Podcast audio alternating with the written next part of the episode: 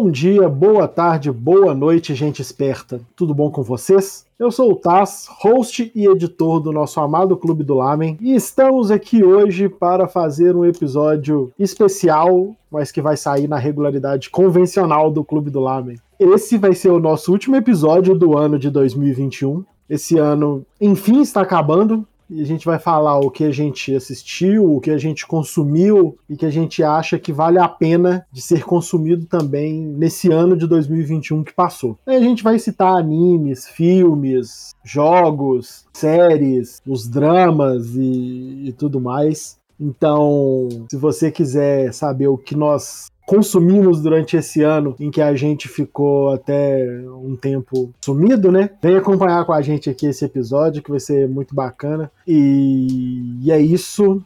É claro que, como sempre, eu não estou aqui sozinho. Tenho as minhas fiéis escudeiras e companheiras aqui também. Oi, gente, que é Tchak. Finalmente esse ano infernal tá acabando. A gente pode dizer que a gente pode eliminar dois anos, porque eu queria que esses dois anos não existissem. Vamos voltar no tempo. Acho justo. Oi, gente, eu sou Yasmin e chegamos ao tão esperado ou não cast de retrospectiva 2021. Ai, tô muito global, gente. E é isso. Espero que vocês gostem, se emocionem, preparem aí os lencinhos e também o caderninho e o lapisinho ou a canetinha para vocês anotarem tudo o que foi mais marcante nesse ano para nós do Clube do Lamen. Ou se você for um pouco mais moderno, você pode abrir aí o, o bloco de notas no seu celular aí anotando que serve também, viu? É que eu sou velha. Se você não quiser fazer como os maias e os incas faziam, anotar no papel, você pode anotar também no, no bloco de notas do seu celular. Nós revelamos a idade com esses comentários. Então, meu rostinho aqui é pura magia, viu, gente? Efeito é, e filtro de Instagram. Não, é muito skincare. Muitos produtos by Coreia. Coreia. O pessoal que lança coisa boa, viu? Então, solta a vinheta, DJ. É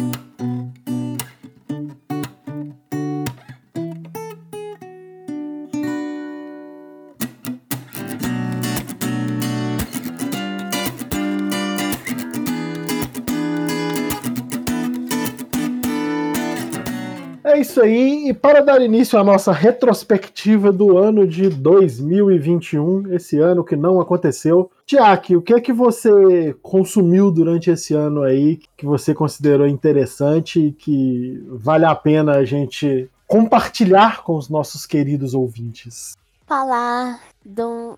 Tipo, para vocês entenderem o impacto que foi esse filme no Japão quando ele saiu, quando eu vi na época, ele chegou a ser a segunda maior bilheteria dos cinemas japoneses. Isso é entre todos os filmes de todos os tempos que saíram lá no Japão, né? Então, isso mesmo na pandemia, que é mais interessante interessante ou não, que foi o filme do Demon Slayer. Eu não li o mangá porque eu preferi deixar né, a própria série, a próprio próprio anime trazer essa emoção, porque querendo ou não é diferente e a arte do Demon Slayer ele é uma arte única, vamos assim dizer. Então eu preferi deixar para assistir o um anime.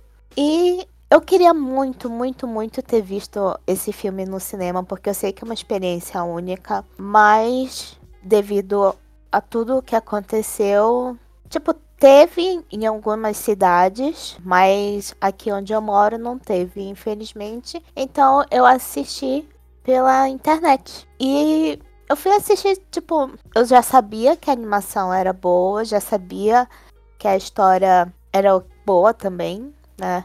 Mas quando chegou, chegou na metade do filme assim, eu pensei, esse daí não pode, pode ser o final, tá, tá muito simples. Ai, queria que tivesse parado ali porque é um filme muito bom. Ele realmente é um arco que foi feito perfeitamente para ser filme, apesar de ter alguns defeitos que eu achei na história, porque eu achei o vilão principal, eu achei ele muito fraco, não teve tanta força. Até que chegou no final. E eu queria que ele não tivesse aparecido, mas tudo bem. Nossa, e não sei se vocês já assistiram o filme ou se vocês estão acompanhando, né? O anime que tá saindo.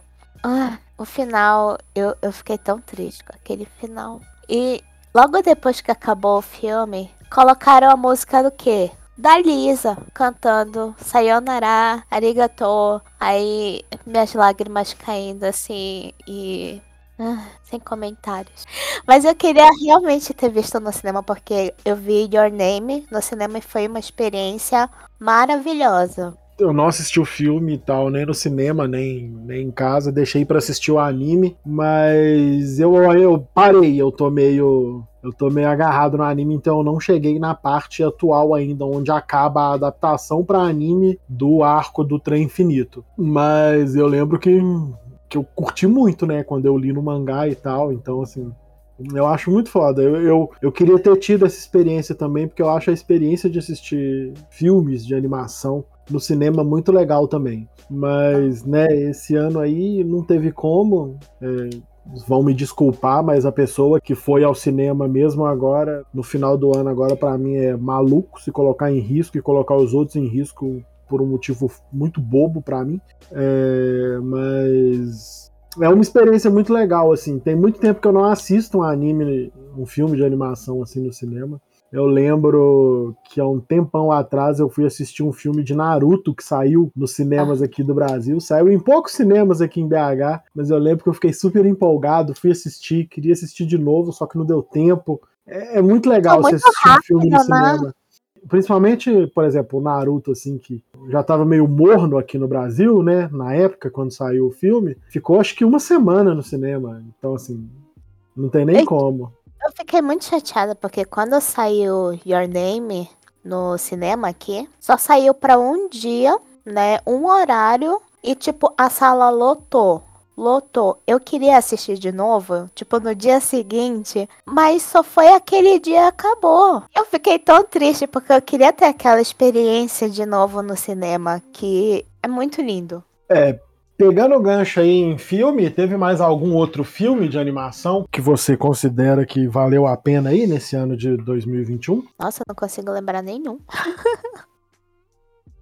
Porque... Gente, eu tô ouvindo vocês e eu tô aqui pensando. Primeiro que faz séculos, para não dizer milênios, que eu não vou ao cinema. E principalmente ir ao cinema para assistir animação, vocês acreditam? Muito tempo, muito tempo. A última vez que eu fui, e não foi animação, foi adaptação, foi Alita. Ah, então eu assisti também no cinema. É, eu gostei muito, inclusive. Mas não tem nada a ver com o papo aqui. É só para dizer, vocês falando sobre a experiência de assistir uma animação no cinema, e eu tô recordando quando eu era criança, ia muito, né, assistir, é, o quanto é bom, né? O quanto é. Tudo bem, você tá em casa, assistir, também é uma experiência, né? Um tipo de experiência. Mas as animações no cinema, com aquele áudio, com a atmosfera, gente, é, é muito. É muito bom, né? É muito bom. Não, dá até uma saudade.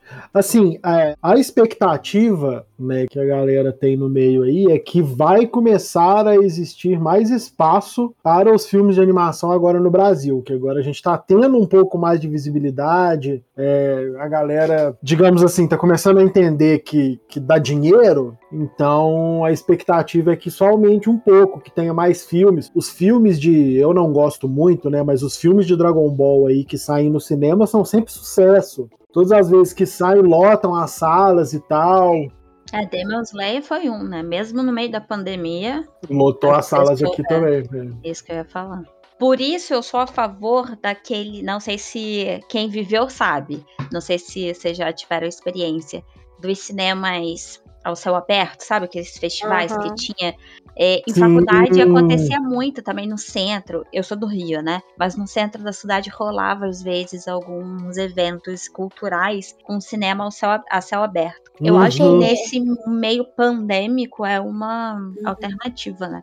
Aqui em São José tinha, né? Sempre tinha uma programação num dos parques em que eles pegavam, fechavam uma areazinha e faziam. Só que era, tipo, não era nada Mas não é nem questão de sala, né? Mas não era uma tela grande, era uma telinhazinha ah. de pano, assim, sabe? Bem simples, mas uhum. era ao ar livre. É, não, tinha muito, acontecia muito mesmo o, o esse negócio do cinema a céu aberto, assim. Quer a pessoa até leva a própria cadeirinha de casa. Isso, nossa, era muito legal. Cara, essa experiência, praia, assim, é, essa experiência bom. é muito da hora, velho. E normalmente esse tipo de evento acontece durante o verão, uma época bem quente. Não, não, muito, muito, muito legal. Ah, muito foda. Vai assistir no, no calor. Saudade de quando o Estado investia em cultura. Hum.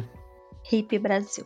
Mas olha só, eu perguntei para vocês se vocês lembram de algum outro filme, porque na minha lista de indicações aqui tem uma coisa que eu esperei nove anos para eu ver acontecer. E o que? Que foi o lançamento do quarto filme de Evangelion. Oh! No... Olha, agora tu pegou, foi pesado. Eu esperei nove anos para assistir esse filme, entre o terceiro e o quarto filme. Onde saiu? Amazon. Tem na Amazon todos os filmes, todos, a, ah. todos os quatro filmes do Rebuild of Evangelion. Eu ia ver, só que tinha que ficar olhando, né? tinha que prestar atenção, parar e focar. Tava até na minha lista, eu comecei a assistir, eu já li, né? Mas eu não lembro de nada, nada. Eu, eu assisti os três, esse último eu ainda não assisti. Não, eu fiquei muito traumatizada que tem. Eu não lembro se isso foi da série ou se foi do filme, a cena que eu tô lembrando.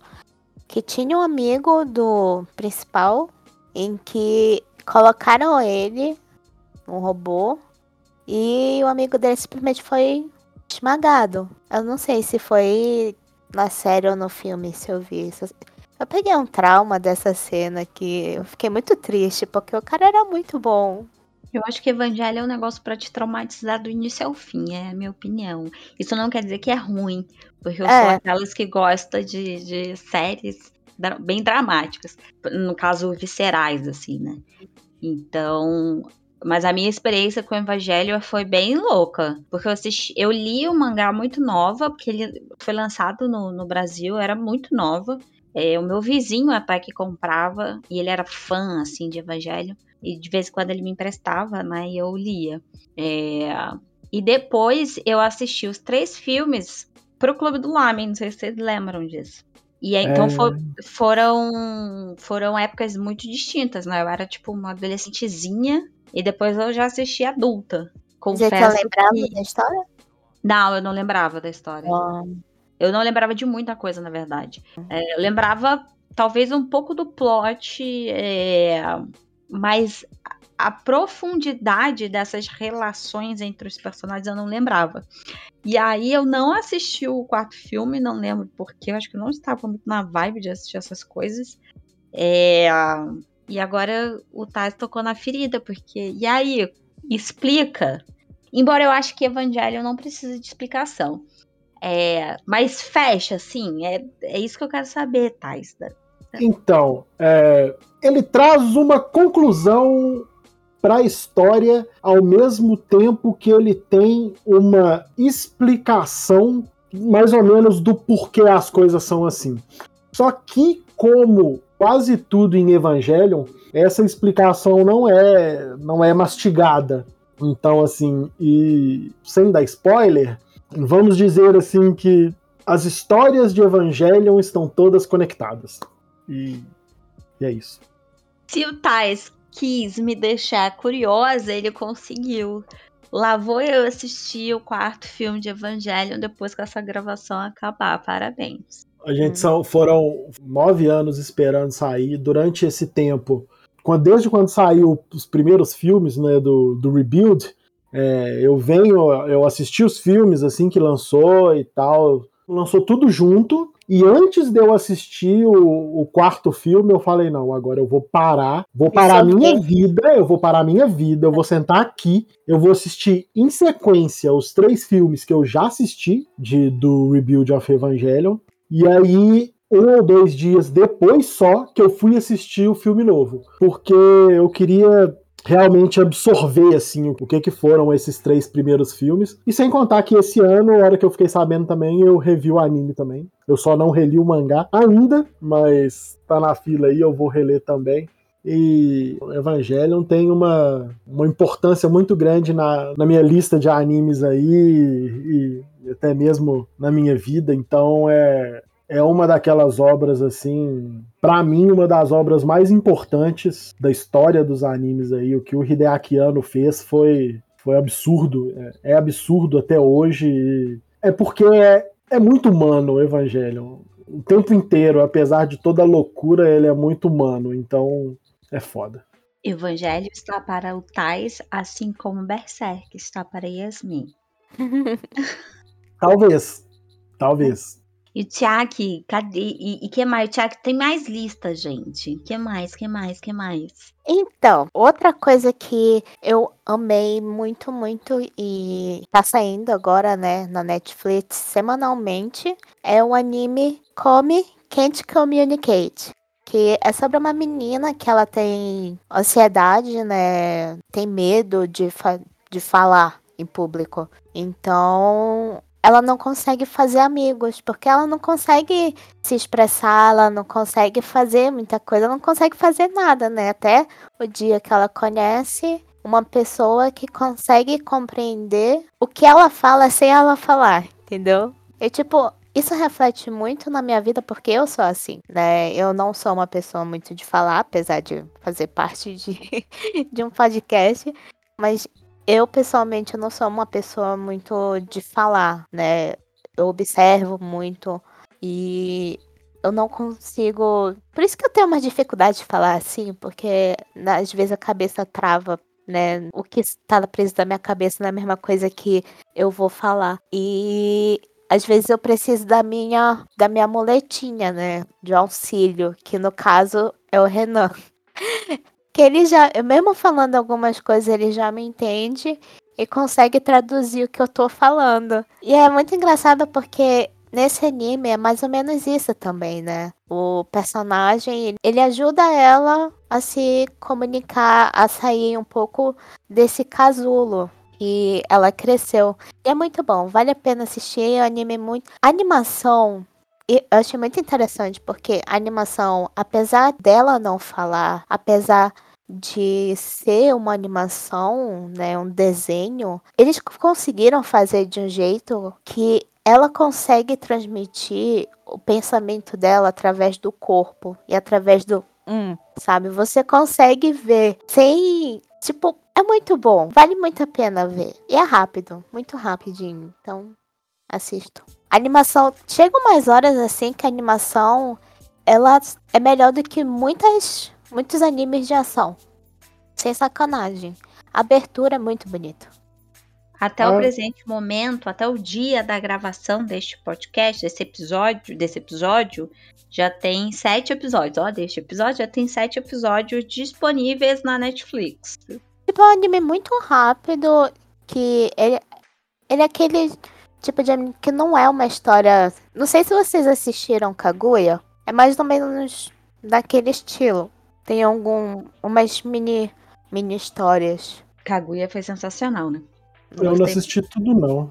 Eu assisti tudo. Eu gostava assim do plot. Eu gostava mais da, da, dos dois personagens, né? Que fogem um pouquinho do padrão do que a gente tá acostumado. Então eu gostei bastante. E mais algum anime então, Tiaki? É só esse. É porque eu me identifiquei muito com ela, então ficou no, no coraçãozinho esquentando. Mas aí você acha que esse anime, ele, por você ter se identificado, você acha que fala com. Não sei se sobre ansiedade, mas você acha que vai se comunicar com as pessoas que têm timidez, é, dificuldade de, de, de, relações assim interpessoais, né? De, você acha? Acho que dá bastante para se identificar, porque todos os personagens eles têm um estilo, não estilo diferente, mas tem uma personalidade diferente, né? Ela, por exemplo, ela não consegue abrir a boca para ela falar tipo, oh, sabe, tipo, não sai. Porque ela não consegue, ela tem tanta vergonha que ela tem que ir lá na frente, no quadro, escrever o nome dela, porque ela não consegue se apresentar. Mas é mais estilo comédia ou é drama? De Não, comédia. o coraçãozinho da gente? Oh, não, comédia. O Comédia. neg- negócio de partir de coração, já tenho o coração partido todos os dias. Eu vou assistir um negócio que aquece meu coração, né? Negócio, negócio gostoso, com um final clichê feliz. Eu preciso aprender com a Tiago, porque o que, que eu faço? Eu já tenho o coração partido. Eu vou fazer o quê? Assistir coisa pra acabar de vez, pra pegar o coração e Eu- jogar no lixo. Eu gosto do meu, do meu final clichê, gosto do meu final feliz. Se não for pra ser feliz, não quero. Quero. Porque clichês também são bons, né, gente? É isso. Clichês são clichês por um motivo. E, tipo, tem outros personagens que eles têm outros tipos de ansiedade. Tanto que tem um, por exemplo, que ele finge ser um, um cavaleiro pra, tipo, dizer que ele é cool, sabe? Quase que eu achei que era um Cavaleiro do Zodíaco, já ia ficar empolgado. É mais um cavaleiro medieval. Mas, é, tipo, tem um ninja na sala deles. Também não entendi do ninja, mas também eles não entram muito nisso. Mas acho que vale a pena dar uma assistida porque é um anime leve, um anime que vai trazer um conforto. E tá muito bem feito. Tem aqueles episódios. O primeiro episódio eu achei maravilhoso. Sem sacanagem. Quando tem uma cena específica que ficou basicamente só os dois principais, né, na cena e uma trilha sonora. E eles não conversavam, eles interagiam de outra forma. E foi uma cena tão bonita que eu fiquei com. Fiquei suando dos olhos, sabe? Tipo, deixa eu enxugar Eu aqui meu fiquei suor. suando dos olhos. Meu Deus do céu, gente. O que foi isso? É muito fofo, muito fofo. Vocês viram algum anime esse ano que chamou a atenção? Então, eu vou, fa- vou seguir uma ordem cronológica aqui. Então, abre a sua agendinha aí. Começando. Ou bloco de notas, né? Porque me zoaram aqui e eu não vou perder a oportunidade. Não, mas pode ser, pode ser a agendinha do celular. Ah, eu comecei muita coisa. Nossa, isso é, Já disse Eu- que eu não assisti nenhum anime, gente, esse ano. Quer dizer, esse ano eu assisti porque teve Shingeki, né? É, teve. olha, é pior, né? Vi Shingeki, vi. Comecei a assistir aquele uh, que deu polêmica. Revengers, não? Como é que é o nome? Que tinha Swastika e o caramba, esqueci o nome. Tokyo Revengers. Tokyo Revengers. Comecei. tinha swastika? Não, não era Swastika, né? Na verdade é. que- É o símbolo budi é budista, não é? É, é símbolo budista. Mas. E que aí o pessoal fala que foi inspirado pra criar a swastika e tal. Ah, ficar cagando regra aí. Mas deu polêmica por outros motivos também, né? Por, pelo, pelo que a, a própria história representa, o que aquele grupo representa. Hum, mas eu parei, não, então assim, não sei o que acontece, gente. Eu parei na metade do anime e não assisti mais. Eu assisti Golden Kamui, que tava pra assistir, mas assim, nada desse ano, desse ano mesmo, de, de comentar e tipo, meu Deus, que foda. Então, olha só, vou começar aqui, começando por janeiro. Em janeiro nós tivemos a segunda temporada de Beastars, que valeu, valeu bastante a pena. Valeu muito Já a pena acabou mesmo. mangá? O mangá acabou. A segunda temporada ela teve 12 episódios. né, e é aquela, né? Pra quem assistiu a primeira temporada, continua a história do Legoshi buscando se entender como lobo em uma sociedade, se entender como carnívoro em uma sociedade que é preconceituosa com os carnívoros. Nada É mais é um domingo qualquer. Que é herbívora. Em um mundo que é herbívoro. Que é preconceituoso com os carnívoros. Um domingo qualquer, né? Pra quem entendeu a referência aí, é um domingo qualquer. A gente teve também lá em janeiro a segunda temporada de Doctor Stone. Falei que eu não tinha assistido nada, mas eu assisti Dr. Stone. Como é que eu esqueci de Dr. Stone? Que é. Dr. Stone. Dr. Stone. Porque esse também não né? sei não qual é esse. O Doutor Pedra aqui tem um bilhão de chances de conquistar meu coraçãozinho. Ele tá todo aqui preenchido do meu coraçãozinho. Amo, adoro. Como que eu falei quando assisti nada, gente? Olha, eu perdi no tempo. Eu vou, eu vou te lembrar que agora teve coisas que você assistiu sim, você vai ver na minha grande lista aqui de obras. É Dr. Stone, que é aquele anime que eu acho legal e chato ao mesmo tempo. Tem dias é. e dias.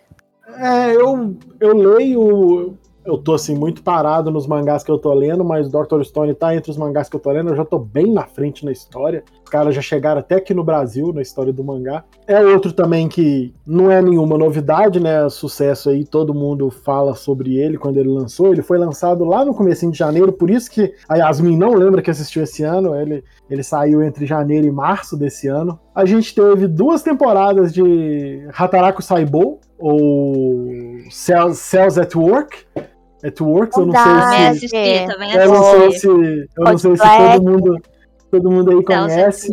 Mas é muito legal. Teve a segunda temporada do, do Normal, original. E teve o, uh, só para maiores de 18. É, teve uma temporada do Black, que é, que é mais pesado aí. É muito bacana também, vale muito a pena. Os dois saíram na mesma temporada lá em janeiro, o que é uma coisa muito louca, né? Dois animes da mesma, digamos, franquia. Engraçado ver como eles referenciam, né? Tipo, como hum. é um corpo mais jovem, como é um corpo de uma pessoa mais idosa. Sim, Esse sim. É, é de doenças. É muito legal é, então, você ver essas falar, diferenças. Eu gostei do Black, não porque é maior de 18 anos, não é porque tem sacanagem, não, gente.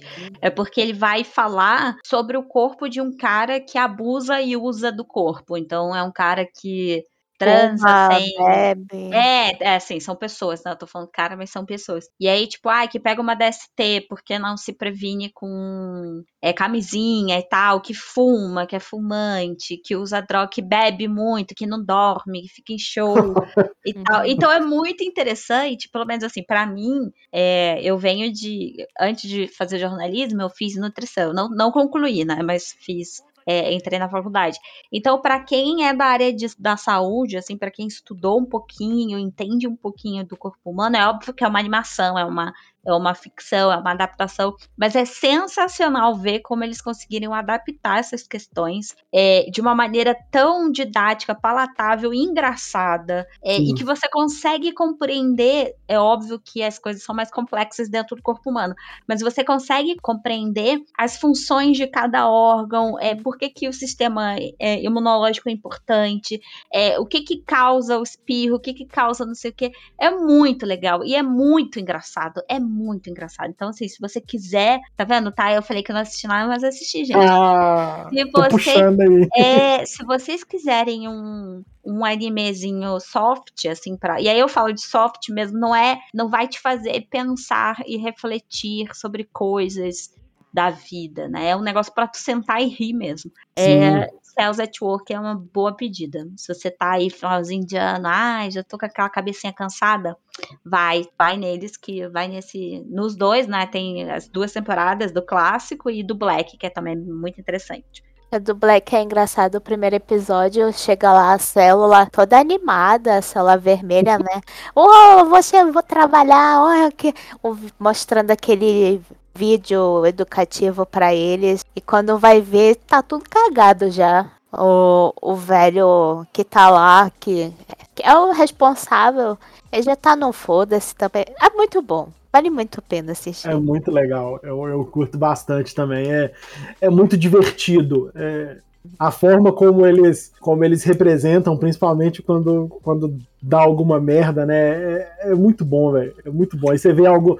As células funcionando, tipo, sei lá, umas células funcionando como um exército, as, umas outras células que só, só defendem, uma só para atacar, e aí eles falam o nome, e aí não, é muito legal, é muito legal. Cells vale Network é muito divertido, velho. É muito divertido. Ó, eu vou tô falando, isso que eu tô falando é só da temporada de janeiro, hein? Teve a terceira temporada de Log Horizon. Que, pra quem não sabe, Log Horizon é um anime. É, talvez seja um dos primeiros animes que é, fez sucesso com essa com essa temática aí do. Como é que é o nome, gente? Tipo, Ai meu Deus, que a pessoa vai para outro mundo e você cai. Ah, Isekai, Isekai. Isekai, a típica fórmula do, do Isekai, assim. Então, a, primeira temporada é- foi lançada lá em 2013. Então, assim, é um cara que. É aquela tradicional Isekai de, de baseado em jogo de RPG. É, o cara tava jogando um jogo lá e tal, ele é um jogo que ele jogava sempre, e aí ele vai e fica preso nesse jogo, e esse jogo é um mundo clássico de RPG. E é isso, e aí a história dele, eu acho muito interessante em Log Horizon que tem umas coisas relacionadas a que o personagem principal pensa, que é o Shiroi, que é uma coisa relacionada à política, a viver em sociedade, tá preso ali dentro do negócio a, a realmente criar uma sociedade ali com, com regras, com objetivos, com leis. E, e o personagem principal é uma pessoa muito inteligente. Então ele junto com ele era um jogador de level super alto e ele junto com alguns conhecidos eles vão tentando digamos organizar o mundo todo e, e trazer as coisas para uma realidade mais próxima da realidade de verdade, sabe? É muito bacana. E tem, tem muita luta e tal, não sei o que. O, o Shiroi também é. Quando começa Log Horizon, ele é um cara muito sozinho. Desde quando ele jogava, ele era um cara que não se encaixava em nenhum clã e tal. Então, assim, é, é, bem legal você perceber o desenvolvimento dele durante todos esses anos também. Dele e dos outros personagens que estão junto com ele. É, esse é um Isekai que eu, que eu bato palma. É, é muito bom, eu sou. Eu acho muito legal o Log Horizon, vale muito a pena assistir. A primeira e a segunda temporada são boas, essa terceira temporada também, que teve 12 episódios, foi muito legal, muito legal mesmo. Então, quem tá afim de de ver um Isekai que é bom de verdade, pode assistir as três temporadas de Log Horizon por minha conta, que não vai se arrepender. Continuando em janeiro ainda, eu vou ficar falando aqui para sempre. Teve a primeira parte da última temporada de Shingeki no Kyojin, que esse aí a, a Yasmin também assistiu. Eu assisti. E, né, eu, como eu já leio o mangá, eu e Mana, é, nada surpreende mais, né? Uhum. O anime tá um pouquinho, para não dizer bastante, atrasado. Então, assim, gente, polêmico. Polêmico. Mas é isso. Não sei o que dizer. Assistam. É, a... Você defende o Eren ainda, hum. nessa altura do campeonato. É. Olha, nós precisamos conversar. Seriamente. E é isso. Complicado. Não, complicadíssimo. Complicado. Eu, eu confesso que eu leio o mangá, eu estou a alguns episódios, alguns capítulos do fim do mangá, mas eu parei de ler porque eu quero assistir o final no anime. E aí depois eu vou ler o mangá, claro, para para ver as nuances que são diferentes no mangá e tudo mais. Mas eu tô esperando sair a segunda parte da, dessa temporada final, que eu aposto aqui, anota aí, é, Pai Tasley, não vai acabar o mangá e vai ter um filme encerrando a obra. Lá você, Shokugeki já. Shingeki. Então, assim, eu acho que na parte 2 não vai acabar a história toda e vai ter um filme finalizando a obra. Janeiro agora de 2022, mais especificamente 10 de janeiro, sai a o melhor é que quando eles lançaram lá em janeiro desse ano, era assim, Shingeki, Shingeki no Kyojin, The Final Season. Aí acaba, é The Final Season, The Final Season, parte 1. Diz que é The Final Season. Não quer dizer que é, é, realmente a temporada final. Pode ser tipo em 20 partes a temporada final. É uma temporada final dividida em 35 temporadas. Eu, eu lembrei de um outro anime que saiu no começo do ano que eu gostei muito, foi Horimiya, né? Que é muito fofo. É Horimiya é animezinho, é aquele animezinho soft também, né? Pra você assistir é, assim. Eu só, eu só assisto, pra mim, eu só assisto anime assim, porque eu não consigo. Coisas mais tensas ou. Mano, por um episódio novo, eu prefiro deixa ali, vou ver tudo depois. Nossa, eu adoro essa esse, expectativa. essa expectativa é. do próximo episódio. E uma das coisas que eu mais gosto em uma obra é ver durante a semana entre o lançamento de um episódio e outro o, o bafafá na internet. Eu adoro isso. Eu adoro discussões, teorias, conversas. Eu adoro, adoro. Simplesmente. Essa temporada também teve ReZero, né? A segunda temporada, parte 2. Foi, foi em janeiro também? Uhum, foi. Hum, eu, né, ReZero e ReZero eu não assisti ainda. Tudo. Eu comecei a assistir a primeira temporada, não, não terminei. Eu comecei a assistir a primeira temporada, falei, ah, vai ser um Isekai besta. Mas caramba, velho. Eu fiquei. Ah, fiquei presa, realmente eu fiquei presa. E acabei assistindo. E eu não vou falar que a Rem é a, a melhor waifu de lá. Ela não é. Porque o pessoal pega, pega, usam muito, né, ela uhum, com o cabelo azul. Sim. Não. eu prefiro outras. Ai, ai. Bom, gente, é, encerrando janeiro, né? Porque eu já tô há 20 minutos falando aqui de anime só de janeiro. Teve a segunda temporada de Tensei Shitara Slime Data Ken, que nada mais é do que a história de um slime que quer dominar o mundo. E é isso aí, assiste, que é muito legal, vale muito a pena. Eu não sei se a Yasmin assistiu essa segunda temporada, eu sei que ela viu a primeira. Eu adorei Slime. Ah, é muito eu não legal. o segundo ainda. É muito legal, é muito divertido. É muito interessante você ver as conversas dele com, com a. Oh, o sistema dele lá também. É, é isso. Eu, não, eu acho que eu não tenho nem o que falar de, de, de Tensei Shitara Slime. É, é a história do Slime. E ele vai dominar o mundo. E é isso. Assiste. As sinopses do Tais estão maravilhosas, né? Não, é. Mas é interessante ele lidando com as questões de diferenças de cultura, de povos diferentes, para tentar é, unificar as regiões, né? E aí a gente pensa se unificar é a palavra certa, né? Porque aí ele tenta de fato construir um reino, mas respeitando as características de cada povo, né? De cada cultura. Sim, sim. E tem anão, tem bruxo, tem não sei o quê, papapá, tem um monte de coisa. É, tem várias formas, né? É, de seres que vivem ali naquele mundo. Então, o bacana é óbvio que tem um fanservicezinho ali, né? Tem um negocinho para dar animada na galera. Mas esse uh, plot de, do slime, né? Esse plot do anime é muito interessante pra gente entender é óbvio que, ah, eu quero assistir o anime só porque. Tá, tá. Se você quiser assistir assim, só pra, pra esparecer, você também pode, tá? Ele é super divertido, como o Thais falou, e vai parecer que é só a história de um slime que foi para um outro mundo e quer conquistar o mundo. Mas, se você também quiser pensar para além disso, o anime traz boas reflexões sobre política, sociedade, formação de uma sociedade, a estrutura de uma sociedade. Então, é bem interessante.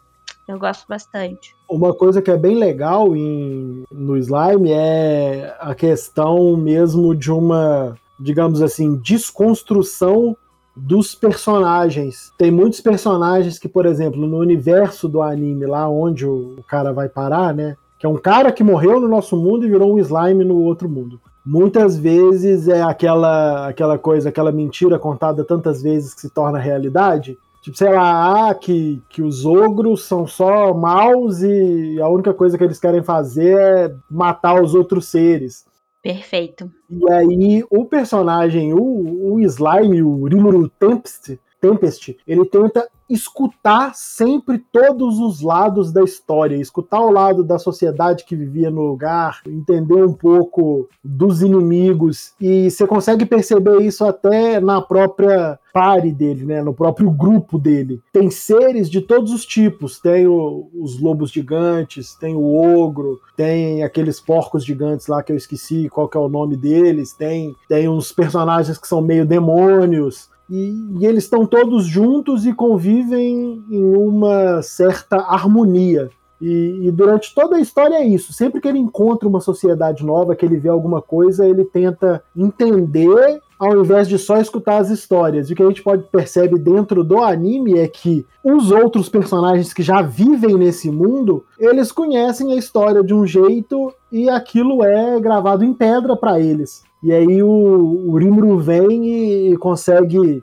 na base da negociação, da conversa, ele consegue desconstruir essa, esse raciocínio antigo, essa ideia antiga, e acaba formando umas alianças muito inusitadas que a gente não está acostumado a ver em outros animes que tratam de mundos semelhantes a RPGs, com diversas raças, com diversas criaturas e tudo mais. É, é muito foda. Esse que ele consegue, tipo, ao invés de partir pra ignorância ou violência, ele consegue resolver tudo conversando, né? Uhum. Não, alguma, em alguns momentos, Ah, não, há é. batalhas, assim, Ah, eles sim. realmente precisam defender o território. Mas ele tenta o máximo possível a Evitar. fazer, é, a ser diplomático, né? Quase um, um lorde ali da diplomacia. Mas o que o Tais falou chamou a atenção, é muito importante, ao meu, ao meu ver, né? E presente no anime, no anime, que é a questão de dos estereótipos, né? Eles trabalham muito essa questão de estereótipos e a importância de você não se guiar por isso, de você ouvir, porque toda a história tem um porquê por trás. Então, se você é, tá na sua casinha e alguém chega para falar de alguém que você não conhece, mesmo que esse alguém seja uma pessoa que você confia, você precisa buscar qual a razão dessa história, né? Qual é a fonte dessa história? Por que, que as pessoas estão falando isso sobre a outra, né? Ou o outro? E aí é meio que o que o Rimura tenta. É Rimura, né? Nome dele. Rimuru. Rimuru, isso, Rimuru. Tenta fazer é justamente ir até o outro, né, a fonte, para compreender o porquê que ele tá fazendo isso. Então, normalmente tem uma razão de ou eu tô tentando me defender porque as pessoas me atacam, ou existe já uma disputa de guerra, ou algum problema entre as partes. E aí é interessante, porque isso acontece na nossa vida, né? Enfim, Sim. mas pode ser um anime que você senta lá, né? Que teve esse bafafá na internet, já que o Tais gosta de bafafá da internet. teve esse bafafá na internet de ai, One Piece é um animezinho shounen, papapá, nananã. Então, né, é aquilo, né? Agora eu, eu falo isso. Você quer sentar lá só pra ver porradinha? Senta pra ver só porradinha. Mas isso não significa que o anime não traz reflexões sociais, políticas, culturais, históricas. É Cada isso. pessoa, cada pessoa vê o que quer e da forma que quiser. Exatamente. Não tem. Você pode, você pode sentar ali, assistir e falar, nossa, que legal, lutinha, porradinha. Mas você pode também prestar atenção, buscar, entender e aprender outras coisas nesses animes que você diz que é de lutinha. Só basta você querer e não ser um completo babaca.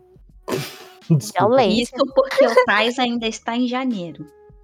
É, e eu vou É. acabar janeiro agora, eu vou falar só uma coisa que eu vou falar cinco minutos, eu não quero que. Cinco minutos não, eu vou falar cinco segundos e não preciso de ninguém falar mais nada. Segunda temporada de Yakuza no Neverland, uma bosta, segue o jogo. Nossa, pô. Eu não assisti, que eu Ai. esperei sair tudo. E depois que eu vi, eu- eu assisti a, o comentário da, da Gabi Xavier.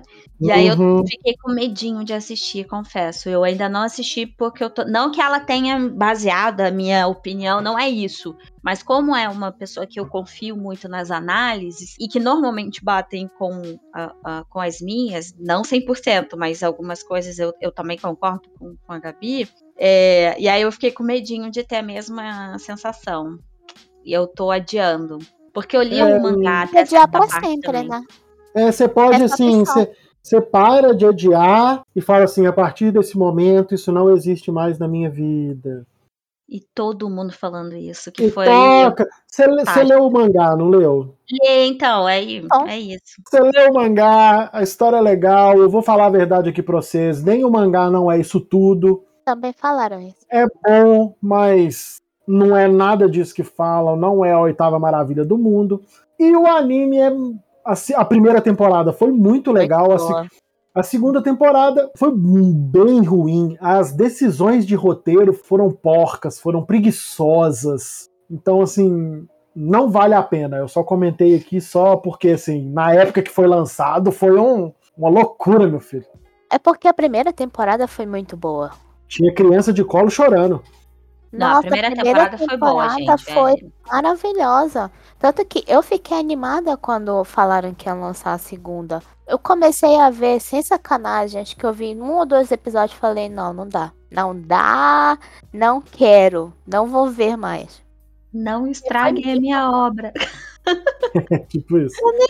Mas é assim, não é nem. O que me incomodou nem foram as decisões diferentes de roteiro, não, sabe? O que me incomodou muito foram decisões mal Foi feitas.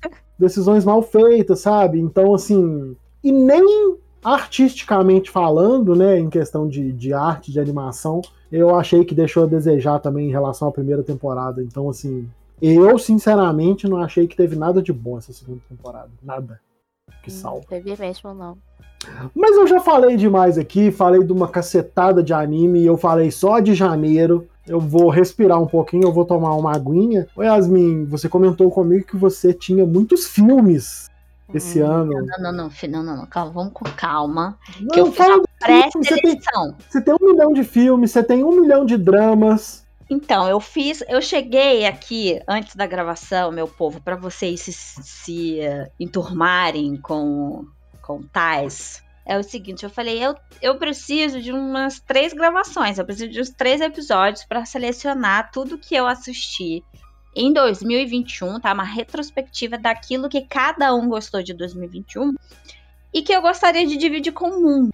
É, e aí o Tais foi, vai fundo, mas não dá fundo que você sabe como é que eu sou, pessoa prolixa, pessoa de humana, jornalista, eu não sei falar pouco, meu pai. E aí, meus amores, meus queridos ouvintes, é, queridas ouvintes, é o seguinte. Eu ah, assisti muito, assisti pouquíssimo anime, embora o Tars deu já até fevereiro, né? Até janeiro, fechou janeiro, eu já tinha assistido pelo menos metade. e eu, eu falei que eu não assisti nada. Ó, vamos fazer o seguinte, vamos fazer o seguinte, ó, peraí. Você vai fazer o seguinte, você vai trazer um pedaço que você quiser das suas seleções aí de animes, de animes não, de, de dramas ou de filmes ou de coisas assim. Aí você traz um pouco, alguns, aí você vai, para, respira, toma uma aguinha, aí eu vou e faço o quê? Falo dos animes que saíram aí na temporada de março que há uns seis aqui também, que eu, vou, que eu vou citar aqui, passar assim rapidinho. Aí enquanto você respira um pouquinho, eu falo desses animes. Aí você volta, fala mais um pouco. Aí depois eu volto e falo dos animes que lançaram em julho, que é, É, uns quatro. Eu vou. Não é eu muito comprido, não. É, então, vai, vai ser assim, um cast de três horas, tá, gente? Então vocês já sentem aí, façam pipoca. E tá tudo bem, como um sorvetinho, tá, tu- sei que tá tudo caro, mas enfim, a pipoquinha dá pra fazer. Eu já falei pra caceta e deu só uma hora e cinco até agora, então. É, O meu é, é- é rapidinho, eu vou primeiro. é, A última vez que a Yasmin falou o meu é rapidinho, ela sozinha falou por uma hora e vinte. gente, desculpa. Eu já disse aqui que eu sou de humanas, né? Jornalista e tal. Ah, eu não dá. É difícil. Brasil. Vai vendo, Brasil. Então. Ai, vamos fazer assim, ó. Vou fazer o seguinte aqui, ó.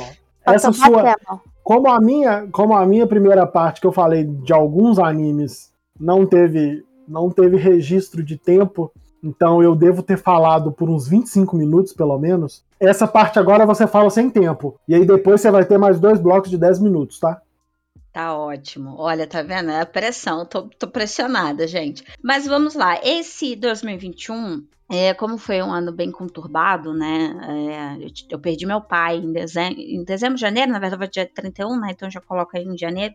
Eu ah, fiz uma imersão muito grande em obras mais densas. E aí, quando eu falo densas, eu digo principalmente obras que falassem sobre relações interpessoais adaptações, preconceitos, relações familiares, né? E a gente fala de relações interpessoais, eh, inclui tudo. Então, todas as obras que para mim foram extremamente marcantes e importantes em 2021, elas têm relação direta ao momento que eu estava vivendo e o que eu precisava, não para trazer conforto, porque essas obras de forma alguma trazem conforto, eu já estou adiantando isso. Mas eu precisava de coisas que pudessem estimular as minhas emoções e as minhas reflexões. Eu precisava buscar pontos de vista, porque eu não conseguia conversar muito. Na verdade, até eu não sou uma pessoa muito de conversar sobre meus sentimentos. E eu converso assim, eu converso com a arte. Então eu vou ouvir, escutar música ou ver filmes e séries. Ah, então eu tive um 2021 muito presa aos dramas, principalmente dramas coreanos, e aos reality shows. Porque ali foram os realities foram minhas válvulas de escape para rir nos momentos que eu tava mais para baixo. E aí, o que, o que eu, eu selecionei alguns dramas coreanos, principalmente coreanos, para trazer para vocês. Mas eu inverti um pouquinho a situação, tirei alguns da lista e eu queria indicar dramas que foram de um primor, e aí eu falo um primor artístico, né? No cast de Squid Game, né, de Round 6, nós falamos sobre, eu citei um pouco sobre os investimentos é, da Coreia do Sul, né, investimento público e privado, enfim. Mas não é só isso que faz os dramas serem os dramas coreanos, né? Não é apenas, não foi apenas esse boom, esse soft power, Hallyu, enfim, que trouxeram e que chamam a atenção de todo mundo para as produções coreanas tem a técnica, tem a produção, tem um roteiro, tem a linguagem, tem os atores. Tudo isso, né, é um conjunto de a, a, estética dos dramas. Tudo isso é um conjunto que transforma a obra, que transforma um drama em algo excepcional. E aí pensando nessa lógica aqui, pensando nessas análises mais técnicas, eu decidi trazer quatro dramas, eu tô dois, né? Quatro. dois, eu, três, eu quatro. Aqui, olhar minha listinha, são quatro. São quatro dramas que uh, eles são, por si só, obras de arte obras de arte no sentido de roteiro impecável, figurino, atuação, câmera, produção, trilha sonora. Vocês não podem me ver, mas eu vou descrever. Eu estou completamente arrepiada dos pés à cabeça falando isso para vocês. Então vamos lá. O primeiro que eu vou citar é o drama chamado não está disponível na Netflix, apenas no Viki. Mas aí, né, a gente sabe como que acontece, tem os meios os meios, graças a Deus, tem os fansubs da vida. Então, se vocês quiserem, eu não vou aqui ser hipócrita, vão lá nos fansubs da vida procurar. Chama Mouse. E é um drama policial, é um thriller psicológico também, com nada mais e nada menos que Seung-gi. Então, nada mais, nada menos que esse baita ator maravilhoso, espetacular e sensacional. Por que, que eu quero. Vou dar só uma rápida sinopse, não, não vou falar muito, porque tem outros. Mas o drama, é, é porque eu falei Seung-gi, ó, a intimidade, né? Lee Seung-gi, né? Acho que vocês sabem, quem aí já tá acostumado a ver dramas coreanos sabe quem é, um baita do ator. Ganhou agora também prêmios por ser uma das, dos atores do ano e merece, merece muito. É, basicamente, tá? Mouse vai falar sobre a história de um serial killer, tá? Então tem um policial que é diretamente envolvido em uma das mortes. Ele perde os seus familiares, é, seu, seu, seu pai, sua mãe, se eu não me engano, nas mãos desse serial killer, então ele passa a vida toda, ele se, ele se transforma em policial para tentar buscar o assassino dos pais. Só que esse assassino é um serial killer, né? E aí ele conhece o Seung-gi, que é o, que faz o que eu não vou lembrar agora o nome do personagem do Seung-gi, mas enfim. E aí eles juntos, né, o Seung-gi também é um policial, eles juntos tentam descobrir o que tá por trás desse serial killer dessas mortes. E eu vou dizer para vocês que eu sou uma pessoa que consumo muito, que consumo não, que assisto muito obras de policiais, de serial killer, morte, é, suspense, etc. E que roteiro, senhoras e senhores a cada episódio é um plot twist. Quando você acha que tá. que tudo, o roteiro todo, a trilha, os personagens, as condições do diálogo, tudo tá se encaminhando para você. É esse. No episódio seguinte não é mais esse, porque tudo vira o jogo. As coisas acontecem de uma maneira que você fica. O quê? O jogo de câmeras é brilhante. Brilhante, brilhante, brilhante. É, então, assim, sensacional. Tô toda arrepiada falando. Porque que atuação do Lee Seung-gi, que atuação. Para mim, ele é, tinha que ganhar todos os prêmios, inclusive o Oscar, mesmo não sendo filme. Porque Cannes, tudo, não sei nem mais o que, que existe por aí. Mas, gente, sem brincadeira, eu tô falando sério com vocês. Você gosta de um bom suspense, um bo uma boa série policial? Assista Mouse. Ele te prende do início ao fim. A atuação, eu não vou saber é, pronunciar o nome dele corretamente, eu acho que é Lee Hee-jong, é, eu acho que assim é a pronúncia, tá? Que é um dos protagonistas junto com o Seung-gi, com o Sung, né? Seung não, Sung. Ele a visceralidade desse ator interpretando o, o, o, detetive, o como ele se entrega pro papel, a dor, a dor. Tem uma cena que ele assiste a uma morte, eu aqui não vou, não vou contar, porque senão vai ser um white spoiler, mas ele assiste a uma morte ali ao vivo. Ele vê o serial killer, né, é, matando uma pessoa. Para mim, foi a cena mais impactante dele. Primeiro que ele fica transtornado e depois quando ele descobre quem é o, a, a, pessoa ali, é, a vítima, e que ele coloca toda aquela dor para fora e que ele fica, gente, olha, sem brincadeira, é eu, eu nunca vi uma atuação dessa em dramas assim. É que homem, que, que enfim, é isso. Mas esse drama tá, tá na lista aqui de, de de coisas para eu assistir. É, eu vi o pessoal falando muito bem dele mesmo. Mouse é sensacional. É, gente, o jogo de câmera, sem brincadeira, o jogo de câmera deles. É, é, e aí eu acho que uh, não só isso, a, a cor também, enfim. Para mim o roteiro é o ponto alto, né? Mas o jogo de câmeras para trazer aquela sensação de angústia, sabe? Ele chega perto, dá um close. Eu não, eu não vou saber os nomes técnicos, porque não trabalho com isso. Mas ele chega, dá um close quando numa sensação de que parece que você tá apertado, sabe que você tá sendo pressionado e aí ele vai se afastando aos poucos para dar a sensação da dimensão do problema e, e, do quanto você tá ali sozinho. Sensacional. Para mim, eu acho que eu não vou falar que foi a melhor série do ano, porque acabou de terminar uma que para mim é a série, é o drama de 2021, mas eu vou chegar lá. Gente, eu vou fazer um, um disclaimer aqui porque eu fui lembrando, né? Já tem um tempo que eu assisti Mouse. E eu fui lembrando que eu disse que ele. Que o detetive tenta buscar o assassino. Na verdade, não. O assassino. Não é plot twist nenhum, mas é, o assassino vai preso, né? Na verdade, as séries. Os outros crimes em séries que acontecem, ele lembra muito o que aconteceu com os pais, com esse assassino em série, na época que o detetive era criança, né? Então, isso faz com que o detetive reviva tudo e queira entender o que está acontecendo, porque os crimes são praticamente iguais, assim, né? Ele não entende muito bem o que está acontecendo. Enfim, é isso. Aí o segundo, lá o segundo drama que eu, que eu já mencionei, que é Além do Mal, é um drama que está disponível na Netflix. Como eu falei, é um drama que está na Netflix. Ele tem, para mim, um maravilhoso e o sensacional Shin Han Kun, que é um ba... Gente, eu acho que esse ano foi o ano dos veteranos, assim, né? Esse, quem ainda não, ele, ele na verdade você não vai encontrá-lo muito em dramas, né? Ele, esse ator é mais voltado para filme, teatro e tal, mas está na Netflix. Também é uma série de policial, suspense, de uh, crimes em série, né? Serial killers. E por que que eu estou chamando a atenção? É a mesma, a mesma história. O roteiro é sensacional.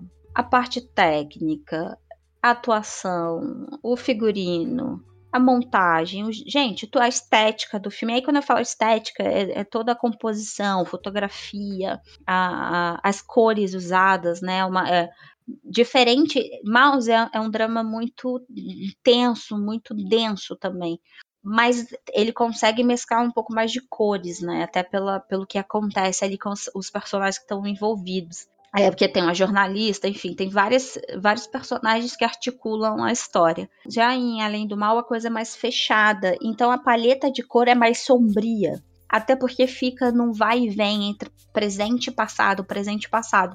Então você vai ver muito tom de sépia também, né? Marrom, enfim. Mas é brilhante porque te traz essa sensação de. Não de nostalgia, porque nostalgia é diferente, mas de, de que é um regresso no tempo, um uhum. regresso dolorido, sabe? É algo que é sofrido. Não tem aquela coisa, ah, eu estou aqui lembrando de um tempo legal. Não, você relembra junto com o personagem, você é, é como se você sentisse aquilo com o personagem. Então eu achei sensacional, achei sensacional essa essa ferramenta do drama. E basicamente também, como eu falei, é uma história de, de é um detetive, tem um, um, são dois protagonistas, né, que é esse veteranão que eu falei para vocês e o Yojingu, acho que é assim que, que se fala o nome dele. Ele é famoso, famosinho assim, vocês vão conhecê-los de outros dramas. Se eu não me engano, ele fez. Eu acho que ele fez Hotel Del Luna e O Palhaço Coroado, se eu não me engano, tá? Também estão na Netflix. Eu posso estar confundindo os atores, mas eu tenho quase certeza que ele, ele é protagonista nessas dois, nesses dois dramas também. Enfim. E aí, um é um, um detetive da cidade, né? É, da metrópole, e o veteranão é um detetive de uma região do interior. Então, mostra também esse contraste entre interior da Coreia e centro, né? Metrópole da Coreia, como que as polícias elas agem, como que é o sistema ali, a relação da polícia com os moradores quando é a questão de um DP no aí, departamento de polícia, né, no interior e como que as coisas são articuladas na, na metrópole, isso também é bastante interessante. Mas enfim, por que que eu trouxe drama além dessa parte técnica é a questão da densidade, da visceralidade, da atuação.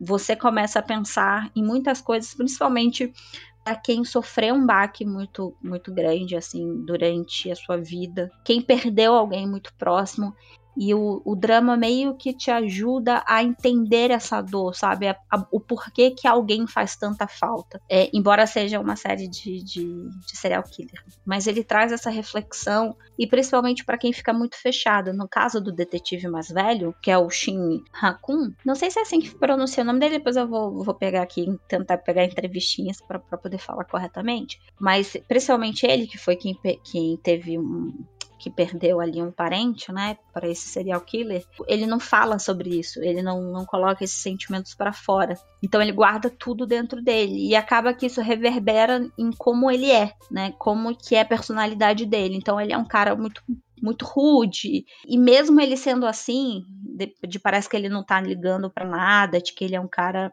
é, insensível, brutamontes, ele é, ele é a pessoa ali da, da região que tem mais empatia e mais sensibilidade. Então também tem esse contraste que eu acho muito interessante, e aí eu me identifico bastante, que é nem não é porque você tem uma casca grossa que você não é uma pessoa empática e sensível, né? E aí eu vou trazer uma, uma fala da, da, da terapia aqui para vocês, que é sensibilidade não tem a ver com reação. Você sentir as coisas não tem a ver e não é sinônimo de você chorar, de você rir, de você gritar, de você bater nas coisas, enfim, né? É, sentir está para além de reagir. Então, tem muito essa discussão no, no drama. Então, as pessoas que talvez gostem de guardar as coisinhas para si, é, precisem de um tempo para entender seus próprios sentimentos antes de colocá-los para fora, vão se identificar é, um pouco com o personagem principal.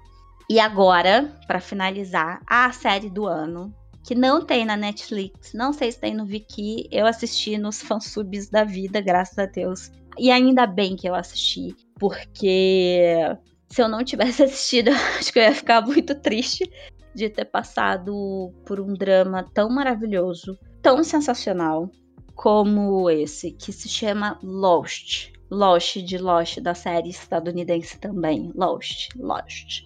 E é com o maravilhoso Ryu Jun Junyo, acho que é assim que fala, que fez Reply 88, vocês vão lembrar. Reply 88 é o meu preferido. Então eu corri para assistir quando eu, eu sigo o Ryu Ryu Junyo nas redes sociais. Quando eu vi ele promovendo o drama, eu falei, meu Deus, eu tenho que assistir esse drama. Porque na, há tempos que ele não aparecia em nenhum outro drama. Então eu falei, meu Deus, depois de tantos anos ele vai voltar, eu tenho que assistir. falei assim, ah, pelo que eu tô vendo, vai ser uma comédia, vai ser um romancezinho bobinho, bom para distrair. Oi? Quem disse que foi um romancezinho? Que romance que teve naquele negócio que eu fiquei esperando romance a vida toda, não apareceu um romance. Eu queria ver naquela boca maravilhosa dando uns beijos na atriz lá, nada, nem um tchum. Né?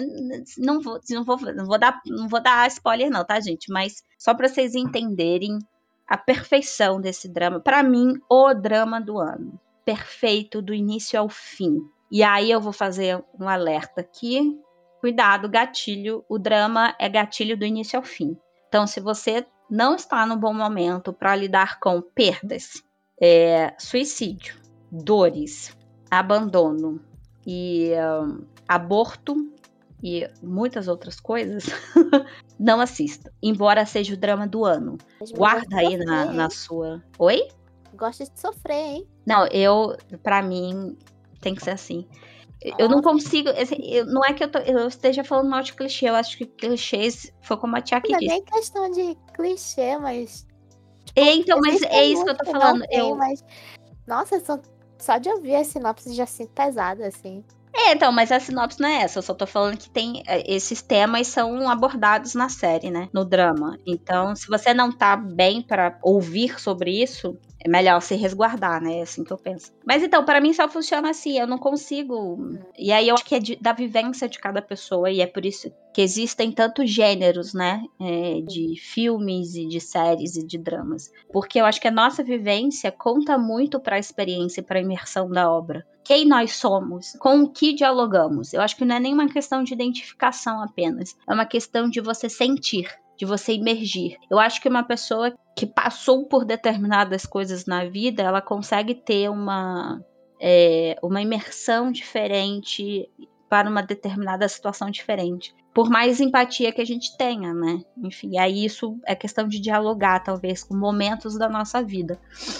Embora o drama Lost tenha um fundo, um plot que é de romance, né, entre o, o protagonista e a protagonista, na verdade, o drama não é sobre isso. O drama é discussão, é uma discussão, não, é uma baita de reflexão sobre quem você é e como as pessoas lhe veem. É só isso. E aí, por que, que eu tô. É claro que eu tô reduzindo muito um roteiro extremamente complexo, mas por que, que eu, eu sintetizo dessa forma? Em todo o tempo, os personagens eles têm um passado muito complicado, muito complexo, né? Então, a personagem principal, por exemplo, isso não é spoiler, que aparece nos primeiros episódios, no primeiro ou no segundo episódio, ela teve um aborto espontâneo.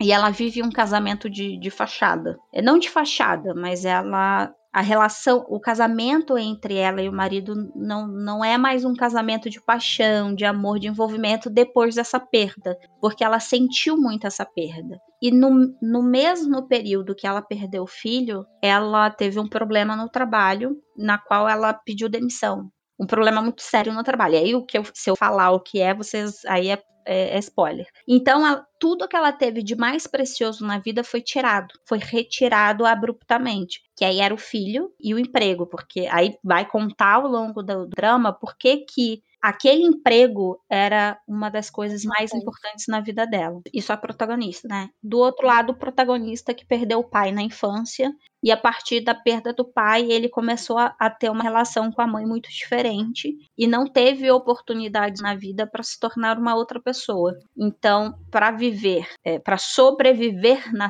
na grande Seul, ele desenvolveu o que ele chamou de tem um nome isso na Coreia, né? E no Japão também, mas é como eles. Não é marido de aluguel, ele não é marido de aluguel. Ele é aqueles acompanhantes, sabe? Que você. Que contrata. Você contrata o serviço para ele fingir que é teu namorado, ou fingir que é teu marido, ou fingir que é um amigo, fingir que é um parente. Então, é, e ele ganha dinheiro com isso, porque ele não conseguiu fazer a faculdade, enfim, não, não conseguiu, devido a essa, essa perda na família, né? Que o pai era o provedor ali da casa. Então, ele acabou se tornando uma pessoa muito fechada, porque ele tem muitos segredos e a profissão, entre aspas, né?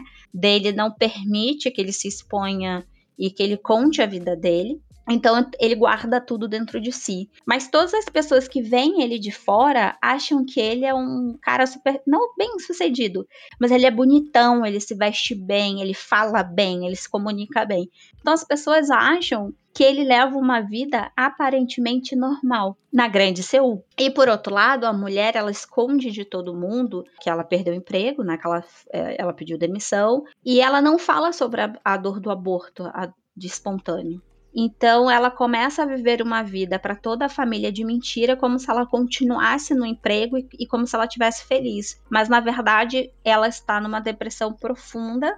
E aí gatilho, tá, gente? Se você é, gatilho agora. Que ela tenta tirar a própria vida é, depois dessa perda e não consegue. E durante o, o drama vocês vão entender porque ela não consegue. Mas todas as pessoas que olham para ela, como ela, era uma, ela é uma mulher é, muito educada, muito fina, é, muito bonita, muito elegante. As pessoas de Seul olham para ela, os amigos, as pessoas próximas, principalmente os familiares, tirando o pai. O pai é o único que consegue identificar que as coisas não estão muito bem, mas ele espera o tempo dela para para perguntar.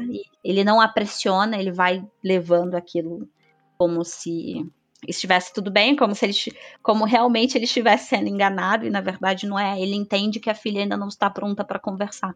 E aí o tempo todo a série vai tratar, o drama vai tratar sobre essa questão de eu estou presa dentro de mim, há um ser preso que só eu consigo ver e que só eu sei quem é e que eu não consigo colocar para fora porque as pessoas têm expectativas sobre mim, a sociedade tem expectativas sobre mim e essa expectativa eu não consigo cumprir e eu não quero cumprir, porque não é o que eu quero para mim. O drama inteiro vai debater essas questões. E aí como que ele vai debater essas questões? O protagonista e a protagonista eles vão se encontrar em algum momento. E quando eles se encontram, os dois começam a perceber que há uma ligação, que há algo que os una. E essa união, esse algo, né, que é invisível, que só eles sentem é justamente essa questão deles não conseguirem ser o que eles são e eles encontrarem ali alguém que é muito parecido com eles. E aí, aos poucos, muito aos poucos, eles vão começar a construir uma relação de confiança. Não é uma relação amorosa, é uma relação de confiança.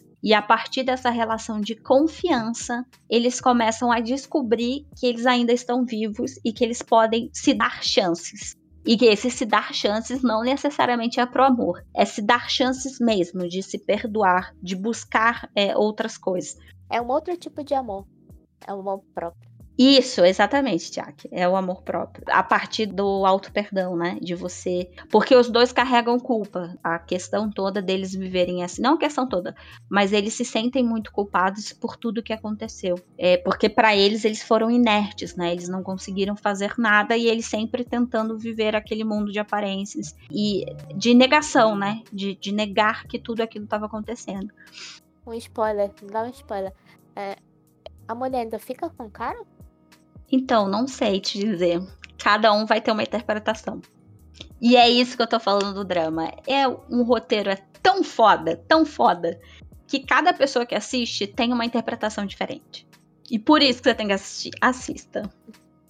Mas assim, um, um, um disclaimer sobre Lost. Se você não gosta de obras que prezam muito mais o silêncio e as, as expressões faciais, no caso, as reações, os olhares, as nuances, no sentido de o som do passo. Então, se você está apreensivo, o seu passo é mais pesado. Se você está triste, o seu passo é mais leve e arrastado. O fator chuva, o, o que, que é a atmosfera, o que, que o clima tem a ver com a situação. Então, são, são muitos minutos sem né? diálogo. Hã? Muito detalhado. Isso, é. Então, se você prefere, se você gosta de ação, se você quer, eu provavelmente você não vai gostar do drama, porque o drama preza esses silêncios que completam os diálogos. Então, muitas das vezes eles começam um diálogo, mas não terminam esse diálogo, porque um olha para o outro e eles já se entendem sem precisar falar. Então, toda essa atmosfera, por isso que eu falei que o roteiro e a parte técnica, toda a produção, a direção, os câmeras, enfim, eles. Gente, desculpa o palavrão, mas são do caralho. Do caralho. Porque é muito difícil você criar essa atmosfera para o espectador. É, e aí eu, eu, pensei assim, ah, talvez eu consiga ter essa imersão porque eu tô passando por, por coisas similares. E aí eu fui conversar com amigas que assistiram, porque eu fiquei batendo, vai assistir, vai assistir, vai assistir. E elas tiveram a mesma sensação. E são pessoas que não passaram pelas coisas que eu passei, assim. E aí eu falei, cara, isso é a, técnica, isso é direção, isso é. Os caras são do caralho de novo. Não pode botar pia aí, tá? Mas enfim, é isso. Então é, é um, é, é, literalmente um drama-drama. e aí, se você não, não consegue se ligar e não consegue é, é gostar dessas nuances talvez não seja para você, mas mesmo assim eu gostaria que você, vocês que estão me assistindo é, fizessem um esforcinho, porque é de fato uma obra-prima. Assistindo não, tá ouvindo. Ah, sim, é ouvindo, gente, desculpa. Vocês estão me ouvindo. É, fizessem um esforcinho, porque é de fato uma obra-prima.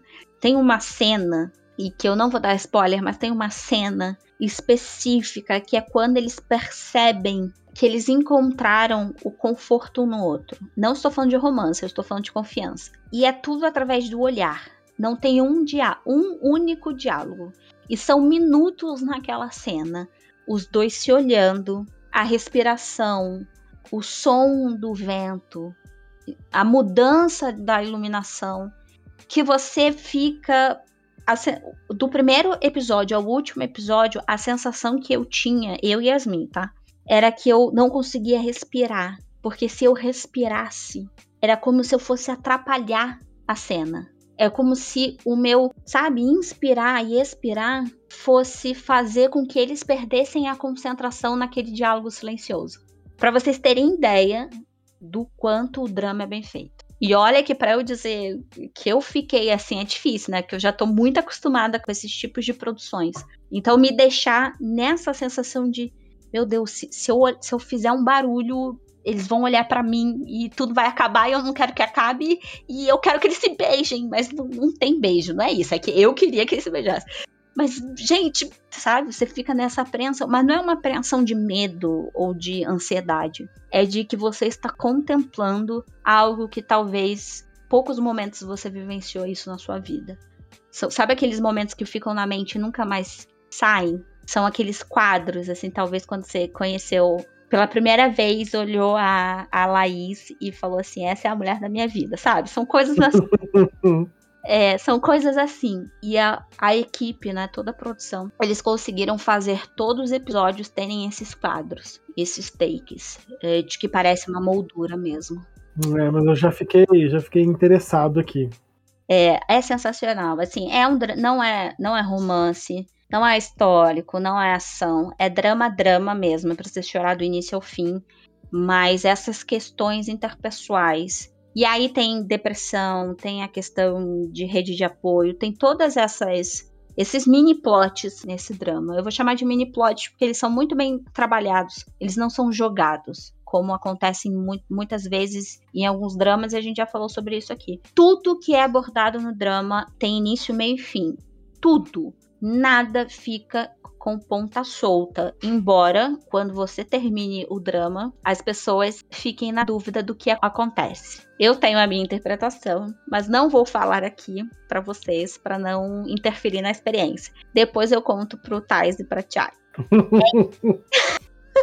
Ah, e o último drama. Gente, eu falei que eram quatro, eu falei três. O último drama eu vou falar muito rápido, porque eu já falei dele quando nós conversamos sobre. Um, do dia especial do Dia das Bruxas. DP Dog Day, original Netflix, com o meu maravilhoso, poderoso e gostoso, brincadeira, mas com o John Haim, que é para mim um dos meus atores favoritos desde Something in the Rain. É, eu falei dele, tá sendo. Eu não vou me alongar muito, porque eu queria mesmo me alongar em Lost. Que puta drama, perfeito. Coreia, olha só, vocês estão de parabéns, a indústria já é de vocês. Eu, eu eu, não sei nem o que falar. Tem muita violência, é, tem muito gatilho, gatilho de suicídio também. Então, se você não tiver nessa vibe, não assista The P-Dog Day. Mas é um, uma baita série, é um baita drama, é curtinho, são poucos episódios. Eu não sei se chega a 10 episódios, acho que não. 45 minutos, 50 minutos no máximo. E fala sobre a questão uh, o recrutamento militar obrigatório da Coreia do Sul e como é a vida desses soldados dentro desses acampamentos, né, dentro dessa, dessa vida militar obrigatória. Então é muito pesado, é muito denso, traz umas questões sobre essa instituição hierárquica dentro da Coreia, né, dentro das Forças Armadas da, da Coreia, como que alguns hábitos ainda estão enraizados nesses lugares, nessa cultura, e aí a gente fala de, de abuso, de assédio, de violência, enfim, e como isso reverbera psicologicamente nesses recrutas, nesses soldados. É basicamente isso, o drama, só que o roteiro é super bem feito, e aí são mini histórias, né, porque são casos de vários soldados que compõem ali o regimento. Eu não sei se a, se a palavra certa é essa, mas o, talvez seja o regimento que o Jun Hain tá ali alocado, né? Quando ele foi é, cumprir o serviço obrigatório. Então ele começa a lidar com essas questões psicológicas ali com os colegas, né? De quarto. E é, ele é responsável junto com o outro ator maravilhoso, que sensacional. Gente, eu, eu não sei mesmo o que falar. Eu acho que. Gente, a Coreia tá. Esse ano ele veio com vários tapas na cara da gente, assim, pá, pá, pá. Gente, os atores. Não, sério. Eu, eu, eu, eu, eu tô aqui, eu, eu babo. A atuação impecável. vocês estão perdendo. É, então, não é uma. Gente, aqui eu não tô falando de dinheiro investido, de nada. Eu estou Uhum. falando de técnica, de atuação, de profissionalismo, de, de estudo, de equipamento, de desenvolvimento tecnológico. É assustador. assu- assustador. Então, é. É isso, de P-Dog Day, sensacional. Pra quem gosta, já é um negócio mais bad boy, assim, né, digamos. Então, acho que os meninos vão gostar bastante. Os meninos, meninas, os homens, os mais top. É, brincadeira. Mas acho que a galera vai gostar mais porque tem mais ação, tem tiro, tem, tipo, umas comédias, tem um alívio cômico ali no meio, embora seja muito rapidinho, porque é muito denso essa questão psicológica na série. E tem muita violência também, né? É isso. Falei os quatro que eu queria falar, perdoe. Eu acho que eu falei por uma hora. É isso. Olha só, gente, como a gente já tá com muito tempo de gravação aqui já, eu vou fazer o seguinte, eu vou dar uma passada, eu não vou passar mais por temporada, eu vou pegar aqui mais uns, vamos ver aqui, mais uns três animes aqui que eu achei interessantes nessa temporada, que eu achei que foram destaque. Eu não posso deixar de falar da temporada final de Fruits Basket. Eu acho que, não sei se eu já falei aqui de, de shoujo alguma vez assim, mas Fruits Basket é uma obra que tá na minha lista de, de obras preferidas aí também. A terceira temporada saiu agora em abril de 2021. Acho que todo mundo conhece pelo menos um pouco de Fruits Basket. É uma obra muito clássica, o mangá é fenomenal. O mangá é, é fora de série, não tem como. O anime faz jus ao mangá? Faz, faz jus. Esse anime, esse anime que saiu agora fez jus ao mangá, porque tem uma adaptação mais antiga que deu até briga com a autora e tudo mais. E... Tá. Então, assim, mas essa adaptação nova fez bastante jus ao que é o mangá. É um mangá clássico, acho que todo mundo que, que gosta de anime e mangá já ouviu pelo menos falar. Vale muito a pena. É, Eu acho que eu nem preciso me alongar aqui na fala, não.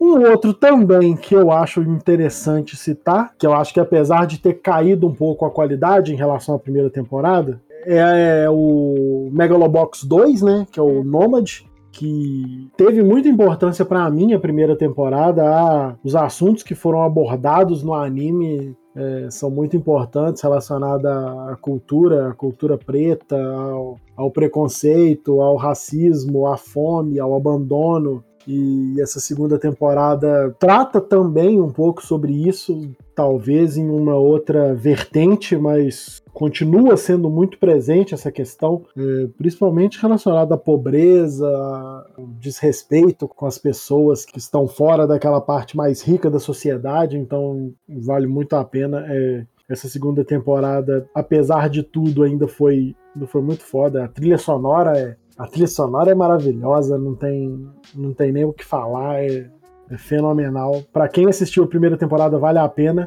E fazendo um jabá, o Clube do Lamen tem um episódio só sobre a primeira temporada de Megalobox. Nesse episódio eu devo ter falado, sei lá quanto tempo direto sobre esse anime, então tem minha avaliação da primeira temporada completinha lá e, e essa segunda temporada ainda vale a pena.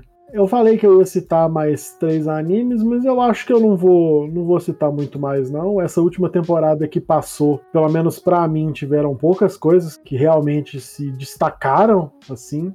Teve a segunda parte, né, da segunda temporada de do Slime, mas tirando isso não teve não teve muita coisa não. E agora nessa temporada que tá saindo agora ainda, a gente tem, né, a segunda temporada de Demon Slayer, Pra falar muito aí. Que é, a gente ainda tem muito muito que comentar sobre ela aí pra frente, mas né, continua em questão de qualidade gráfica, continua com a qualidade tradicional do o Fruteiburu. Não tem nem o que discutir, é fenomenal. E em questão de, de animes e coisas assim, eu acho que eu vou parar por aqui, porque senão eu vou acabar me alongando muito. Tem alguns outros, alguns vários outros animes que eu assisti. Teve filme de Gundam esse ano, teve é, a segunda temporada de Higurashi no Naku Koroni, que eu até citei no, no episódio de Dia das Bruxas também, especial. Teve o Tokyo Revengers, que causou intriga por aí, mas é um anime interessante. Então, assim, teve muita coisa interessante. Assim. Ah, e teve a quinta temporada de Boku no Hero também. Anime de porradinha aí, para quem gosta de ver porradinha e poder. A adaptação do Bones é muito bonita, né? Graficamente falando, a trilha sonora, então. Percebi, desde que eles começaram a fazer o filme de My Hero, a qualidade da animação caiu muito. É, eles se dividiram, né, entre o, é. o filme e o anime. Tipo, o filme fica bonito, mas quando você vai ver. Não é que nem Demon Slayer, você vê o anime tá lindo, o filme tá lindo, o anime tá lindo de novo. Mas, tipo, My Hero, o filme foi ok, mas a qualidade da animação do anime, né, da série, eu acho que caiu muito. Eu sou muito suspeito para falar porque eu sou um fã assumido do estúdio que faz Demon Slayer, que é o Fotable, é eu sou muito fã dele por causa de. Principalmente por causa de animações de séries de, de jogos. As animações in-game, muitas delas, muitos dos filmes em CG são feitos por eles, então eu sou. Mas tem um, um motivo para ser fanboy, né? né? Tem um motivo. Tem que ser bom, né? grande. né? Você vai ser uhum. fã, vai gostar de um negócio que não fazem direito. É. Passa o pano, não.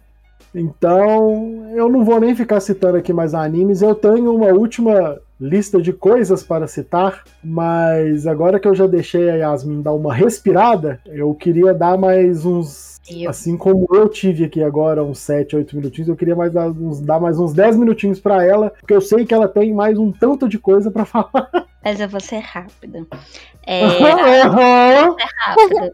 Gente, eu acho que esse ano foi um ano de álbuns e aí eu não falo só no K-pop, eu falo na música coreana no geral, que não me surpreenderam, porque, enfim, alguns desses artistas que eu irei citar já conheço, né? Então já são artistas dos quais eu compreendo não só o talento, mas também todos os recursos que eles possuem para fazer um belíssimo trabalho. Então eu vou deixar de lado o álbum Comeback do Shiny, porque é Shiny, então não é um, não é qualquer um.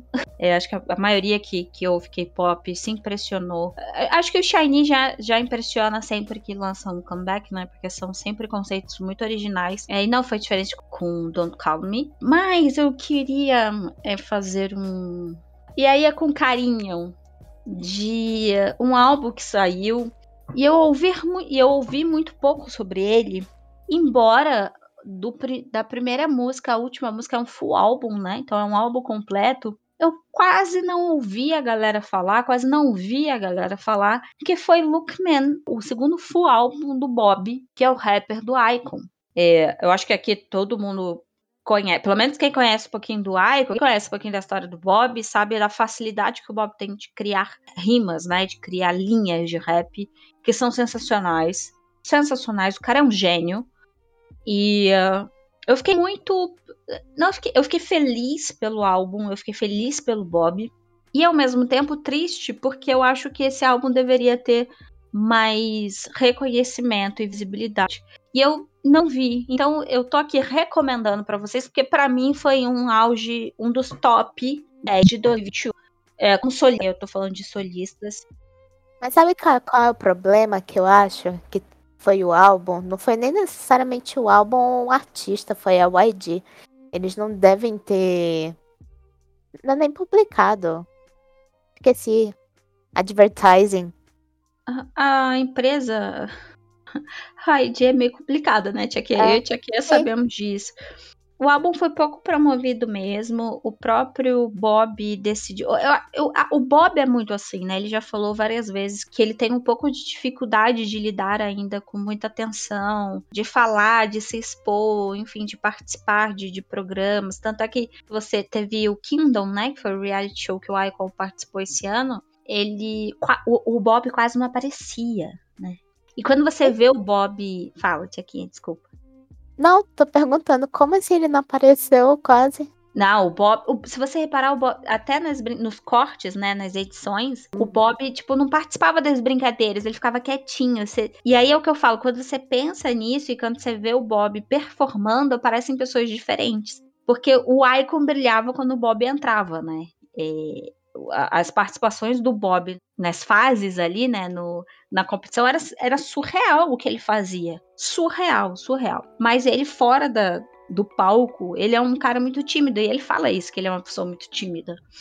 Introvertido. É, é, ele não é tímido, né? ele, ele, ele- acho que ele é mais introvertido do que tímido. E aí o, o comeback do Icon saiu, acho que 15 dias depois do álbum do Bob, alguma coisa assim, enfim, não lembro exatamente o tempo, mas ele falou que não ia promover o álbum por, por longas semanas, porque ele queria se dedicar ao Icon e ele achava que o Icon merecia isso, né? Dele, ele queria estar presente e dar Uhum. tudo de si pra promoção do comeback do Icon. Pode ser que isso tenha atrapalhado, acho que eu- pode ser. Acho que a Ed poderia ter feito, gente, já que vai ter um comeback solo do Bob, a gente deixa do Icon mais pra frente, ou adianta o do Icon e depois. junto, assim. É, fez praticamente tudo junto, né? Foi praticamente tudo junto. Fora que os meninos estavam no Kindle, né? É, vocês imaginem a agenda cansativa. Você gravar programa, É. gravar estúdio, comeback solo, não sei o que, solo com grupo. Enfim, provavelmente isso tem atrapalhado. Mas eu acho que é- foi um álbum que eu não ouvi as pessoas falando muito. E deem uma chance, pra, principalmente pra quem gosta de R&B, é, hip hop, rap. Sensacional. Lookman, no nome do álbum. O outro álbum que eu queria também dizer é do Hope Pola. Hope Po... Ho- Gente, já que a Pola. gente... Hope... Pô, eu conheço esse trem, cara. Eu não consigo falar o nome desse negócio, não. Hope Pola. Pronto. que é sensacional. Acho que foi um mini álbum, né, Tia Tia? Não, não chegou a ser nenhum full álbum. Gente, é, acho que eu e o Tiago já falamos deles aqui várias vezes. A mistura de música clássica com pop, com é, blues, com jazz, enfim. É sensacional o que esses meninos conseguem fazer. Tem uma pegada meio indie também. Uhum. O álbum é sensacional. Fora que os vocais. Maravilhoso. Gente, os, vo- os vocais daqueles meninos é de babá. é, enfim. Também não é mainstream, né? Não é a- da cena do K-pop. Portanto, e, e aí por isso eu acho que nós deveríamos também olhar para esses outros lados. E eu indico também os meninos, né? É, a banda como um todo. E para finalizar, que eu acho que eu só vou falar de três álbuns, embora eu queira falar de vários aqui, é e falar que eu gostei muito. Aí eu vou voltar pro mainstream, eu gostei muito desse do da Ciel, dessa parecia uma fênix, né, com esse alfa. Depois de tantos anos, nós fãs desejando a volta da rainha, ela finalmente veio mais do que uma fênix, acho que como uma eu não sei nem dizer o que que essa o impacto dessa mulher na indústria, o impacto dessa mulher na cena, o, o como que ela é importante dentro do hip hop, enfim, e do rap. Collab, a collab dela com Epic High foi muito bom. Nossa, com Rosário, Rosário. Nossa, foi muito boa. Né? Nossa. A- os lançamentos do Epic Height desse ano também foram sensacionais. Esse Face ID, Face ID, né? É sensacional. Se vocês ainda não viram o MV, ass- é, é, vejam o MV. É bizarro, é um tapa na, na minha cara. Falar da Ciel, né? Vou voltando aqui. A Ciel maravilhosa com Alpha. Eu não gostei de todas as músicas, mas aí é, é eu e Yasmin. Eu, e aí eu tô pra falar do que, que o álbum representa. E parabéns, Ciel. Se você não ouviu Alpha, vai lá, ouça Alpha, que tá maravilhoso. E aí eu também queria chamar a atenção. Sempre eu vou puxar a sardinha pro lado rap e hip hop, porque é a cena que eu gosto, é o que eu acompanho, é o que eu entendo mais de música, que é o álbum do, do Hansi, que é o, o rapper do Victon, né? Do grupo Victon. Sensacional. Se você não sabe nem quem é, vai lá, joga no, no YouTube. YouTube, bota assim, Take Over. e se delicie e veja o quanto esse menino é visceral. A crítica que ele faz nesse MV, na letra da música, o álbum dele é inteiro assim, é um soco no seu estômago para você repensar quem você é, onde você está, como você está, com quem você está. É um negócio assim de louco, de louco, de louco que eu, eu, juro que eu não conhecia muito bem o Victon. Fui procurar o Victon depois do lançamento do, do desse. Acho que foi debut solo dele. É, não sei se foi debut solo. Eu acho que não, não sei, mas depois do lançamento do álbum, e aí eu fui procurar o Victon, me surpreendi também com o grupo, mas é isso, vão lá. E amanhã tem comeback. Não, amanhã não, que eu não sei, né? A gente tá gravando, então assim, mais tarde eu venho falar do Mino, tá, querido? Porque tem comeback no meu. Olha só, então, olha só. Eu, a Tiago já falou, eu falei pra caramba, Yasmin eu falou pra mais de metro. é, e aí eu queria trazer aqui um último, uma última indicação aqui, uma menção honrosa aos JRPGs que saíram em 2021 e que valem a pena a jogada se você gosta de JRPGs. Teve mais um jogo da série Legend of Heroes, é, assim, eu vou falar aqui da versão global, viu, gente? Que foi lançado no Japão em 2020, mas a versão global saiu só em 2021. Se for contar tudo que sai só no Japão, a gente vai morrer aqui fora. É. Não vem tipo nada. É, vale a pena, tá muito legal. Muito bacana o jogo. O jogo Atelier Risa 2 também vale a pena. Saiu um jogo novo da franquia Is, que é o Is 9 Monstrum Nox maravilhoso para PlayStation 4, Switch e, e PC. A Nihon Falcon, não tem nem o que falar sobre ela. Teve um jogo novo do reboot de Shin Megami Tensei, que para quem não sabe é o jogo que deu origem ao, ao Persona, que é um spin-off de Shin Megami Tensei. Acho que eu já falei isso aqui 20 vezes, mas não custa nada Vai falar, falar de novo. mais 20 vezes. Vou continuar falando. Teve um novo jogo da franquia Tales of também, que é o Tales of Arise. Vale a pena demais. Teve Scarlet Nexus também, que vale a pena também. E teve um remaster do Shin Megami Tensei 3. E, e para finalizar, eu prometo que é o último, o, também o Nier Replicante. Eu adoro esse nome, porque é Nier Replicante versão 1.22474487139, três pontinhos. E este, é. este é o nome do jogo. Como é que se fala isso? Tem é, só, é só Nier Replicante. Depois Mas tem algum fala significado? Versão 1.2.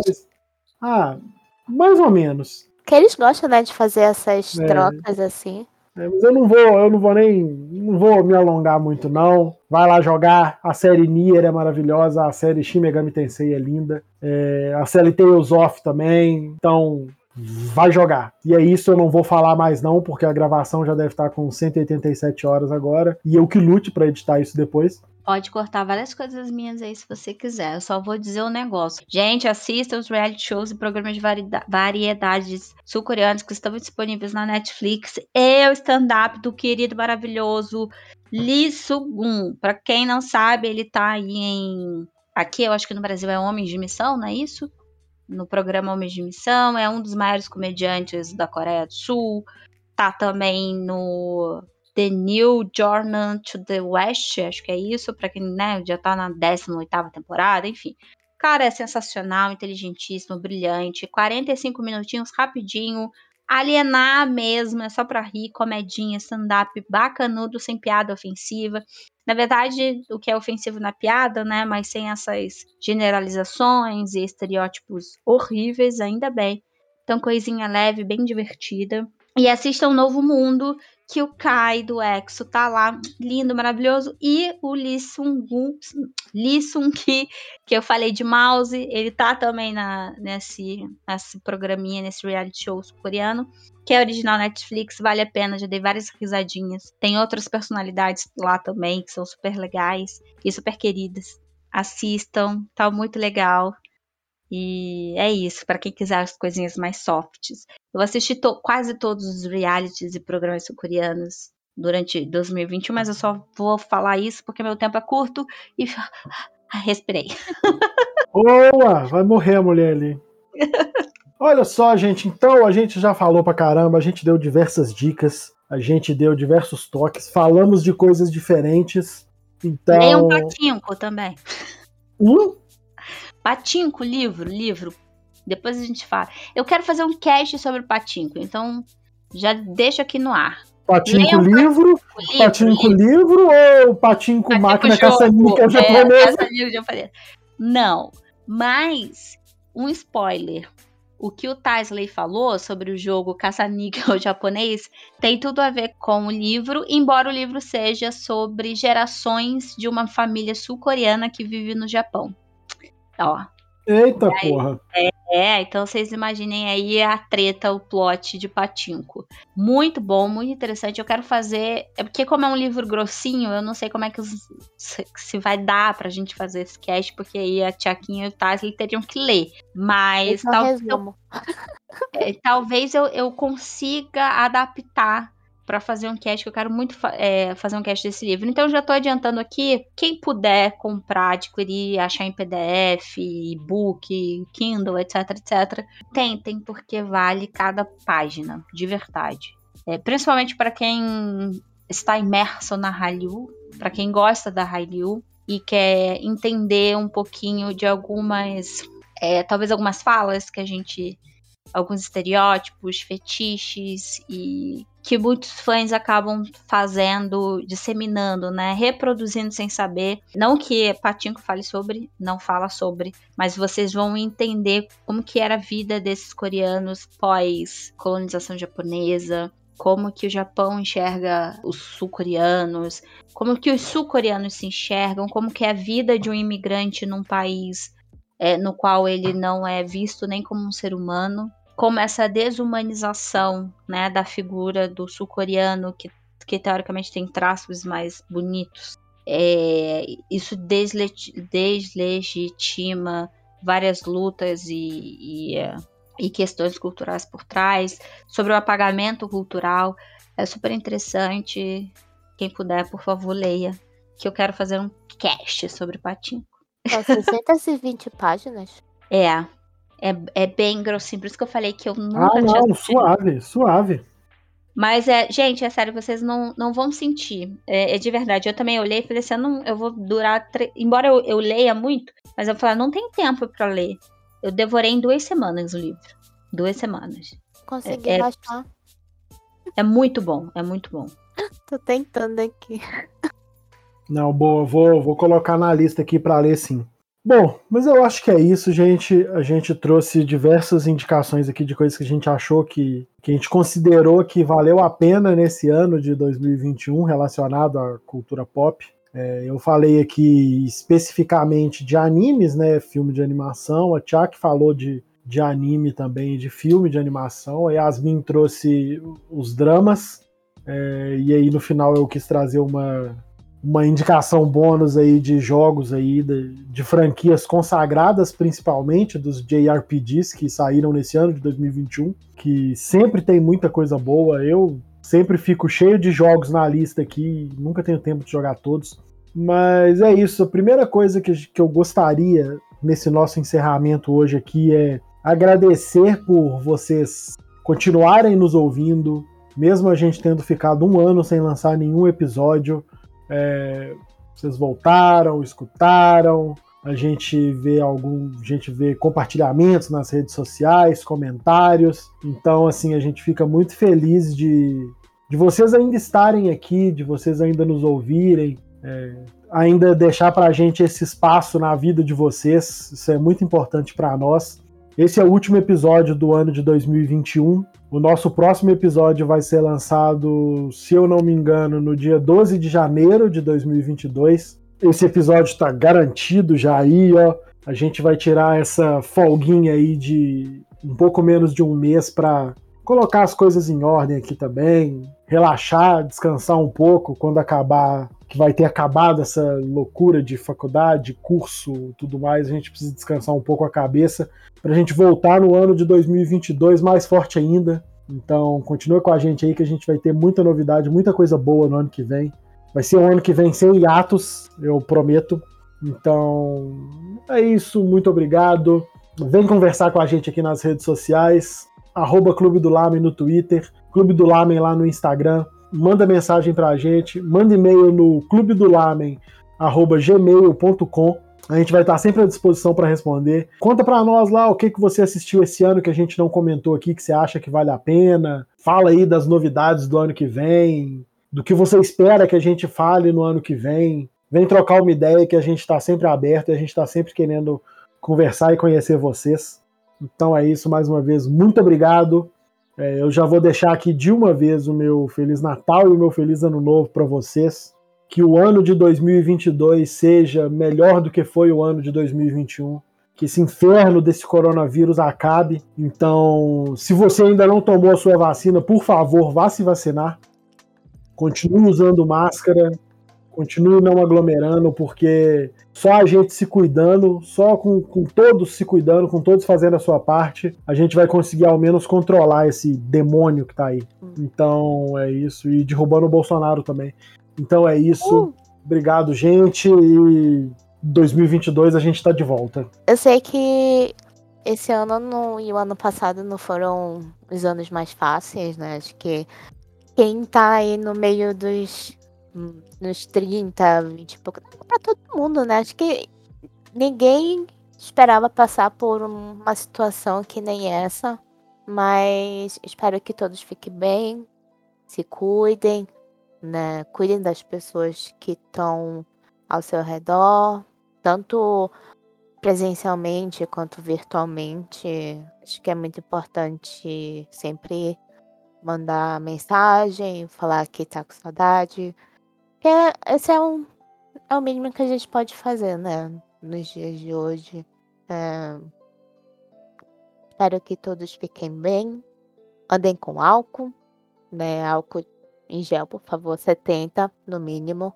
Se for de bebê, gente, não usa 70 não, tá? Só uns 40 no máximo aí, porque 70 é muito pesado. Usem máscara, tomem vacina. Se você não tomou vacina, nem olha para mim. Espero que ano que vem tudo melhore. Espero que ano que vem as coisas consigam andar para um lado positivo, né? Não né? espero que não tenha aquele. Nossa, tem como piorar. Sabe aquela sensação? Você tá tão na merda que você pensa, nossa, não tem como piorar mais do que isso, mas sempre tá acontecendo alguma coisa. Espero que isso não aconteça no que vem. Espero que a gente pense sempre, nossa, vai melhorar no que vem, não vai. Que venha essa sensação que todos fiquem bem, todos fiquem saudáveis, Falem sempre eu te amo para a pessoa que você ama, porque nunca se sabe, né? O que pode acontecer amanhã. E um Feliz Natal, um Feliz Ano Novo e 2022 que venha, né? Venha alegrar os nossos dias, por favor. Depois dessa dessa coisa, fiquei até emocionada depois dessa fala da Tiaquinha. Eu tô pegar um ar aqui. Oi, gente. Eu farei das palavras da Tiaquinha e do Tais as minhas também. Só queria agradecer a todos que nos acompanharam até aqui, que continuam nos acompanhando, que gostam, que participam, que compartilham, que apoiam. É, vocês sabem que nós fazemos porque gostamos. então, essa troca, essa energia é muito importante para nós. É, eu gostaria de deixar uma mensagem de muito amor, muito carinho para todos, que vocês, para todos, que vocês consigam passar, se já tiverem vacinados, com todos os as medidas de segurança possíveis, é, ao lado das pessoas que amam, é, compartilhando um bom final de ano e um bom, e um bom Natal. Que esse próximo ano de 2022 seja um ano com menos turbulências, menos surpresas, menos vírus e mais amor, mais conquistas, mais realizações. É, e que o cenário atual do Brasil fique um pouquinho mais otimista, falando da nossa desigualdade social, do mapa da fome, enfim, é, é isso que eu espero, é esse meu voto de esperança para todos, para mim também, porque né, viver no Brasil não é fácil, mesmo que eu, você ou o outro gozem de algum privilégio. E é isso. Eu espero que vocês tenham, embora tido um ano muito difíceis, é, é todos vocês, né? Mas que aqui com os casts, com, com as nossas palhaçadinhas de vez em quando, é, todo, todos os episódios de alguma forma possam ter trazido algum conforto, algum acolhimento. E queria aqui também ressaltar a importância da vacina. Se você não tomou a vacina, vá tomar vacina, pelo amor de todas as crianças. Se já tomou, não esqueça do, da dose de reforço, tá? A partir do quarto mês após a segunda dose, você já pode tomar a dose de reforço. Então, vá lá, se vacine, cuide-se, porque a vacinação é um bem coletivo, não protege só você, mas protege todos e todos que você ama e que você é, quer que continue ao lado ali por um longo tempo da vida. É isso, muito obrigada. Todos moram no meu coração e nos vemos ano que vem. Beijos. Beijo, gente. Valeu, galera. Ano que vem é nós.